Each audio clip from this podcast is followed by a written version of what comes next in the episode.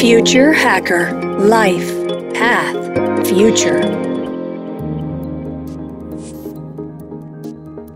Hola, soy Eduardo Hija, host del Future Hacker, y hoy tenemos a Beatriz Jacoste Rolosano, directora del KM0 Food Innovation Hub, en Valencia, España.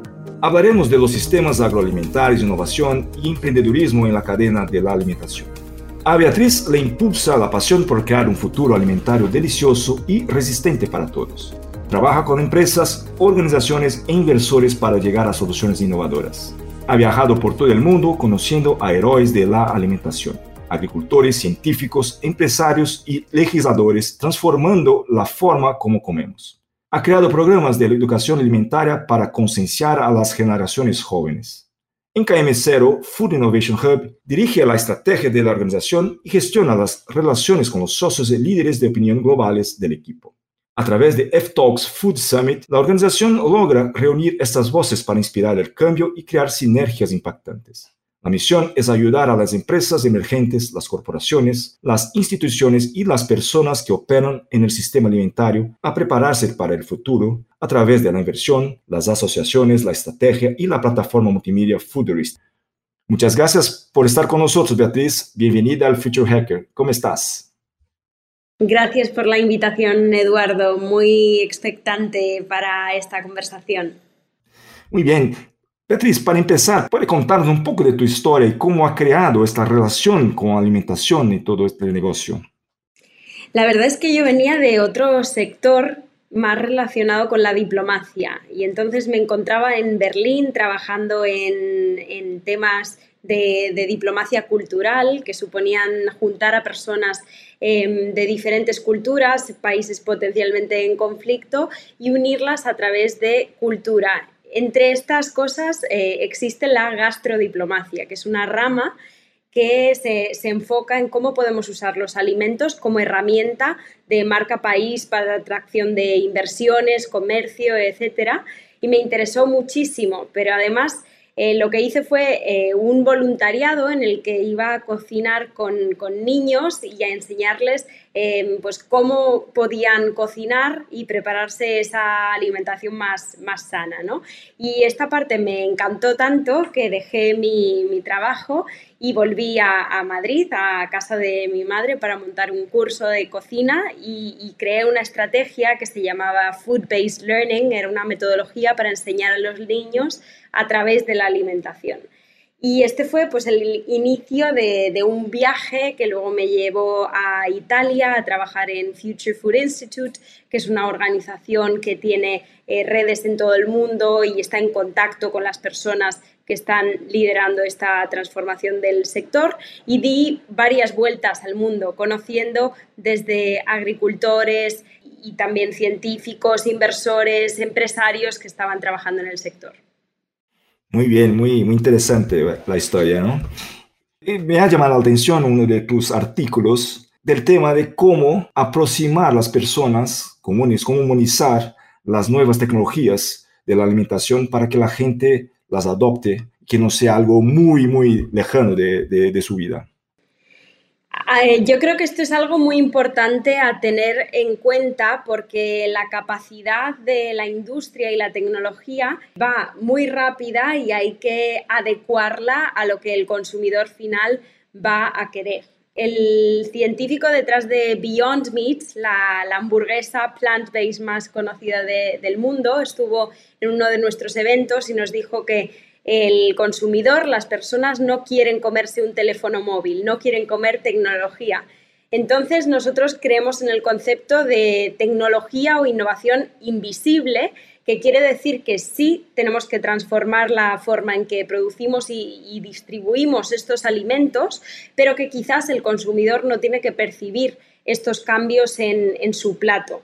Y para hacer esto, para desarrollar alimentos que estén de verdad alineados con lo que quiere el, consumidor, eh, nosotros en Kilómetro Cero desde el principio hemos trabajado con antropólogos, por ejemplo, para diseñar estos alimentos innovadores en base a lo que el consumidor quiere y actualmente estamos aliados con Timus, que es una organización de neurociencia aplicada al sector de la alimentación, para que cuando la industria haga esos desarrollos vayamos haciendo un check con el consumidor también a nivel cultural para ver si de verdad se, adapta a sus necesidades. Muy bien, o sea, hecho por, por diseño, o sea, que la gente que, que podamos ver, ¿no? Justamente la visión de las personas que utilizaron la tecnología y todo. ¿Qué tenemos que hacer en este, desde este punto de vista para que comer en el futuro no sea caro ni eh, tampoco tedioso? Porque muchas veces miramos al futuro, hacia el futuro y, vemos, por ejemplo, la película Matrix, donde, Matrix, donde la gente come papillas, ¿no? Y no parece muy interesante eso. ¿Qué tenemos que hacer para que no sea así en el futuro? Tenemos que innovar a lo largo de toda la cadena agroalimentaria, es decir, encontrar nuevas soluciones para mejorar la calidad de los suelos, para reducir el impacto pues, medioambiental o en la salud de estos nuevos productos eh, y así en cada fase, en cada eslabón de, la cadena, pero que esto no se convierta en, en un producto al final raro para el consumidor, porque tenemos que recordar que la alimentación está muy vinculada a la identidad de cada uno de nosotros, a nuestros recuerdos, a nuestra cultura. Entonces es un sacrificio demasiado grande pedir al consumidor que simplemente por cuestiones de sostenibilidad o de salud que eh, rechace el seguir consumiendo alimentos que le hacen feliz. Y entonces, en este sentido, tenemos que esforzarnos desde, desde industria y desde todos los agentes que estamos innovando en el sector para que estos alimentos sean sabrosos y que estén disponibles en, en el mercado a un precio asequible. ¿Y crees que la industria va por este camino? O sea, que realmente se está preocupando con este tipo de, cosas o, o, más bien la industria se preocupa con el marketing y los científicos se preocupan mucho más con eh, la calidad y los nutrientes y, esto no está todavía eh, pegado.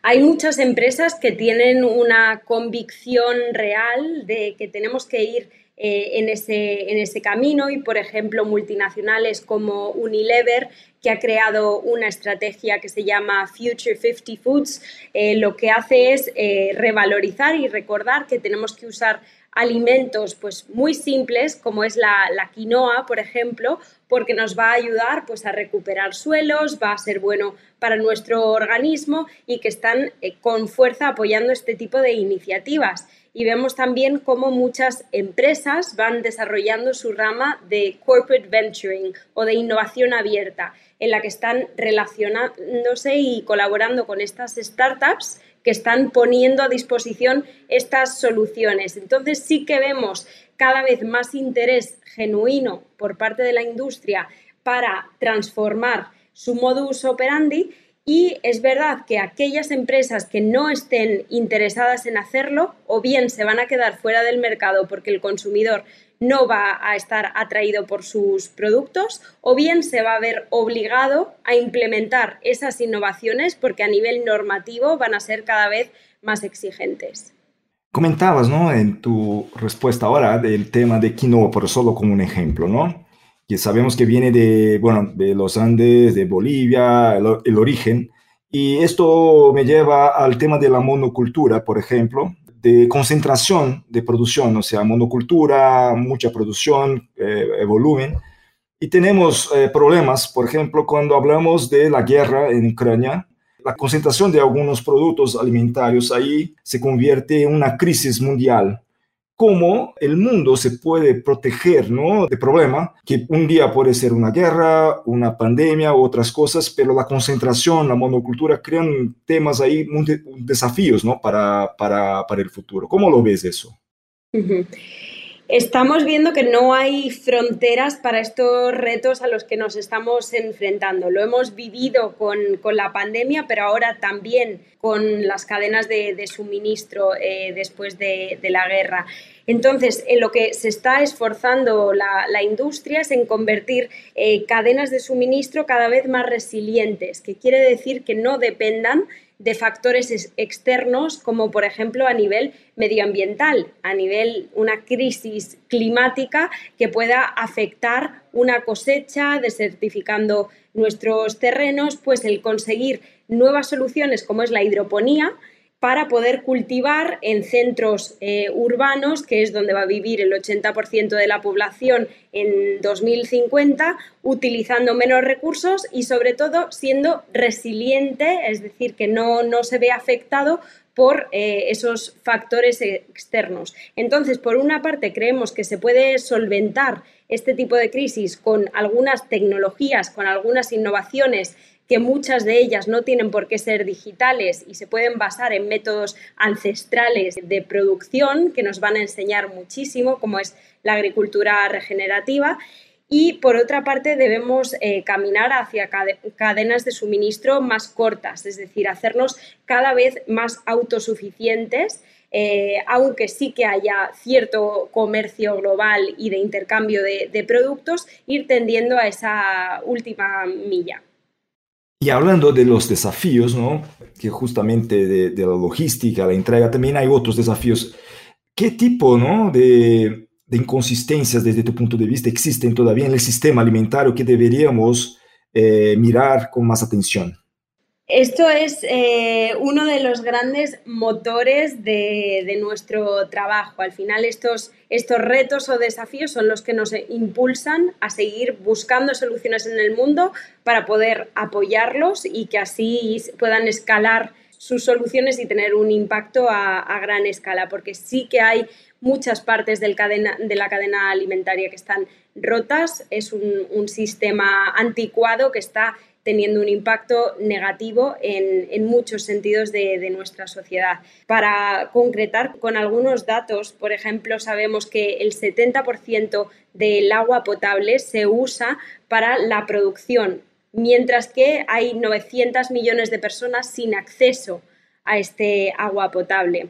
Otras incongruencias eh, serían relativas a la salud de, de, las personas, es decir, tenemos 800 millones de personas con hambre en el mundo, es decir, sin acceso a suficientes alimentos, mientras que el 40% de la población tiene sobrepeso y que estamos tirando más de un tercio de, los alimentos. Y todo esto encima está generando un coste a la sanidad pública altísimo tenemos evidencias de que, hay muchas cosas que no están funcionando en, en, nuestro sector pero por otra parte tenemos optimismo y esperanza porque hay eh, muchas soluciones, muchos emprendedores que tienen en sus manos eh, soluciones a partes del puzzle. Muy bien, entrando eh, con este gancho, ¿no? entrando del tema de emprendedores, innovación, de soluciones. Primero, ¿hay suficiente inversión para proyectos de innovación en la agroalimentación? ¿Cómo lo ves eso? Estamos viendo que cada año crece. Es verdad que este año se ha ralentizado un poco por varios motivos, entre ellos pues la crisis global que, que estamos viviendo, pero sí que hay un interés creciente por parte de inversores en el sector agri-food lo que vemos es que no hace falta más capital, sino que hace falta eh, lo que se llama smart money, es decir, un tipo de capital que vaya a ayudar al emprendedor más allá de a nivel financiero. Nosotros con nuestro programa de venturing, que se llama KM0 Venturing y lo, lo hemos lanzado hace un par de meses, lo que tratamos es de conectar a la gran industria con estas startups para que puedan trabajar juntas y colaborar en esas soluciones. Considerábamos que ya había suficientes eh, venture capitals y suficientes inversores inyectando ese, ese capital en, en este tipo de empresas, pero quizás no ese asesoramiento y acompañamiento para que esos proyectos pudieran escalar y entrar con éxito en el mercado. Eh, me imagino ¿no? que como toda innovación, todo nuevo negocio, el negocio de la startup es de alto riesgo para el fracaso, ¿no? ¿Cómo, ¿Cómo lo ves eso? Y esto realmente es así la alimentación, un tema tan importante, tan fundamental para nuestra existencia. Creo que en la alimentación se está acostumbrado al fracaso en el sentido de que el 80% de nuevos productos no sobreviven mucho tiempo en el, en el mercado ya hay esa, mentalidad de, que hay que estar cerca del consumidor final para entender qué es lo que necesita si queremos poder mantener nuestro producto en el lineal. Pero sí que es cierto, igual que en todos los demás ámbitos, que las startups de alimentación tienen una tasa de, de fracaso muy elevada y nosotros como inversores también en el sector lo vemos, que hay pocos proyectos que siguen a flote a lo largo de, los años, pero la oportunidad es, es, muy, muy grande cuando esos proyectos de verdad salen a la luz y son, son exitosos. Pero somos conscientes de que es un negocio de riesgo y muchas veces decidimos apoyar estas soluciones para que ese riesgo sea más bajo, es decir, acompañándolas con nuestro expertise, porque nosotros venimos de industria y podemos asesorarles para que no cometan errores que quizás hemos cometido en el pasado. Beatriz, ¿puedes darnos ejemplos de problemas y soluciones que crees que, que se está moviendo más rápido y que va a crear más impacto, por, eh, es decir, en este momento que está en marcha todavía? Sí, nosotros revisamos cuáles son esas necesidades estratégicas para la industria cada año y este año nos hemos enfocado en cuatro verticales que yo creo que reflejan bien esas eh, oportunidades y desafíos. Estas cuatro son salud, sostenibilidad, digitalización y nuevas proteínas. En el ámbito de la salud estamos investigando pues cuáles son esos nuevos ingredientes, pues ingredientes funcionales, por ejemplo, que puedan ayudar a mejorar el microbioma humano o que puedan dotar al consumidor de superpoderes de, de alguna forma y sobre todo que puedan servir a modo de medicina preventiva pero también cómo ayudar a la industria a reformular los productos para que sigan estando muy ricos a nivel organoléptico, pero reduciendo, por ejemplo, grasas, sales, eh, azúcar. Eso en el ámbito de la salud, que estamos eh, viendo cómo cada vez el consumidor quiere una dieta más personalizada. Luego, en el ámbito de, la sostenibilidad, los retos son muchísimos y por eso allá donde hay retos hay oportunidades. Estamos centrados en soluciones para la descarbonización del sector, es decir, formas para reducir las emisiones qué nuevos envases podemos crear con nuevos materiales que tengan un menor impacto medioambiental la reducción y revalorización de desperdicios, la economía circular, cómo mejorar los suelos. Aquí hay muchísimas oportunidades en este cambio. También la parte de digitalización, es decir, hay muchas tecnologías a disposición, pero hay que ver cómo las podemos aplicar para que de verdad podamos mejorar la eficiencia o la seguridad alimentaria. Entonces estamos estudiando, pues, por ejemplo, inteligencia artificial, datos predictivos, robótica, machine learning, cómo todo esto puede conjugarse para que el sector pueda implementarlo.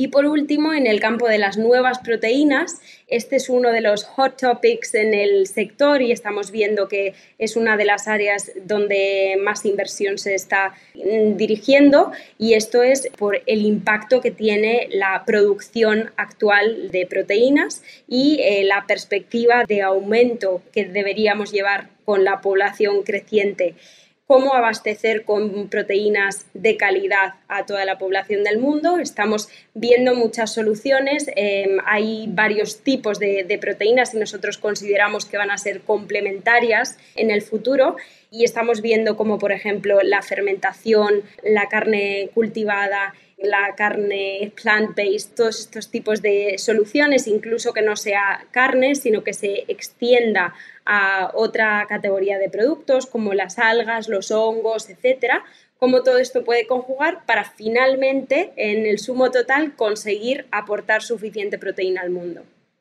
Muy bien. Hablando de, salud, ¿no? de los temas de, los, las verticales que, has comentado, el tema de, de, la salud me ha llamado la atención una pregunta, una curiosidad. ¿Será posible que en el futuro la gente tenga una dieta específica hecha, hecha a la medida a cada persona, o sea, un más customization, alguna cosa que sea, esto es posible porque eh, las personas son muy distintas, ¿no? Y esto todavía es un problema porque cuando vamos al mercado vemos productos normalmente son productos que puede servir a uno, pero no sirve a otro, o es más saludable a uno, pero no, no es bueno para otro. ¿Es, algo posible? Sí, vemos ya soluciones en el mercado que aún no, han llegado a, a, escalar, pero la tecnología está ahí y eso es la base de todo. Si hay tecnología e inversión, seguramente lleguen al mass, mass market si hay interés. Entonces, hay, por ejemplo, test del microbioma para entender tus necesidades eh, particulares y con este kit que te envían a casa, luego te recomiendan una dieta y pueden incluso enviarte la compra a casa en base a, estas recomendaciones. Hay dos, empresas eh, como Top of Mind que se llaman Day2 y Biome y, estas dos están ofreciendo este, este servicio pero es verdad que hay muchas diferencias en, cuanto a geografías y, en cuanto a cercanía de que esta nutrición personalizada llegue a todos. Estábamos hablando al principio de que incluso hay personas con hambre en el mundo y muchas otras con sobrepeso por llevar una dieta muy poco saludable. Entonces es verdad que, que, todavía hay muchísimo camino por hacer y que de momento es solo un nicho el que puede permitirse y acceder a este tipo de, nutrición. Muy bien. Eh, Beatriz, estamos, la, charla está buenísima, hay mucho contenido, pero antes de nada me gustaría que pudieras compartir con nosotros un poco, hablaste un poco ya del trabajo del kilómetro cero, del Food Talks, todo, pero nos, cuéntanos un poco más porque quizás interese a la gente entender cómo funciona y cómo podrían eh, involucrarse más eh, profundizar más en este tema con quizás el soporte de empresas y aceleradores y hubs como Kilómetro Cero.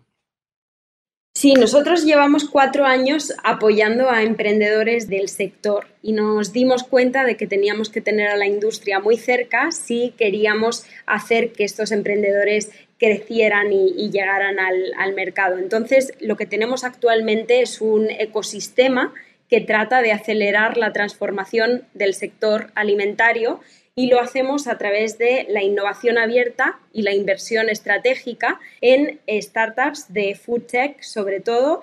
Lo que hemos generado en torno es una capa de contenidos para concienciar de la necesidad de, de este cambio, de esta transformación y de un encuentro anual que es muy importante para nosotros, que se llama F-Talks Food Summit, que eh, esta será la cuarta edición en España y por primera vez nos trasladamos a Latinoamérica y haremos en México otra edición porque hemos percibido que hay mucho interés por parte de, de, ese mercado y que la industria agroalimentaria también necesitaría relacionarse con este tipo de soluciones trabajamos con emprendedores, con empresas, con inversores, científicos, instituciones, con todos los agentes del cambio para concienciar por una parte y divulgar sobre la necesidad de transformación y por otra para que esa innovación se produzca sobre todo de la mano de las soluciones innovadoras de las startups.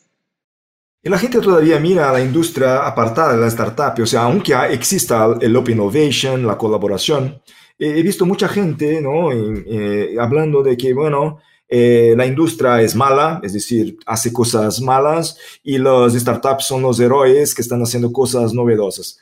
Coincido contigo que para escalar eso hay que tener un ajuste, hay que tener una, una integración, una colaboración entre startups y empresas. ¿Es así o es algo que ya existe, la gente eh, ya, ya, está impulsando de esta forma, la industria ya impulsa la innovación de esta forma? Muchísimas empresas lo, lo, están haciendo. Estamos viendo, por ejemplo, en México está Sigma, que ha creado Tech. Aquí, bueno, en México también está Bimbo con su rama de, de venture. Tenemos varias cerveceras españolas como es Mau que ha creado Barlab, Estrella Galicia que ha creado Move y así infinidad de, compañías que están abriendo sus departamentos de innovación abierta y corporate venturing para enterarse y anticiparse de esas necesidades de innovación y en lugar de desarrollar esas soluciones in-house que sería muy costoso y llevaría mucho tiempo, colaboran con esas entidades externas. Beatriz, me gustaría mucho agradecerte por tu tiempo, por la charla, muy interesante. Y bueno, te dejo el último espacio aquí para que puedas comentar lo que quieras. Gracias, Eduardo. Bueno, un placer hablar contigo de estos temas que nos apasionan y nos preocupan al mismo tiempo. Y solo quería invitar a toda la comunidad a que conozcan nuestro trabajo, pueden descargarse nuestra publicación de forma gratuita que se llama Futuristic y ahí recogemos todas las innovaciones y mejores prácticas en el sector y también si quieren unirse a nuestro summit, a nuestro encuentro donde tendrán la posibilidad de escuchar a estos líderes de la transformación del, sector, está abierto para ellos también. Muy bien, muchísimas gracias Beatriz. Future Hacker Life Path Future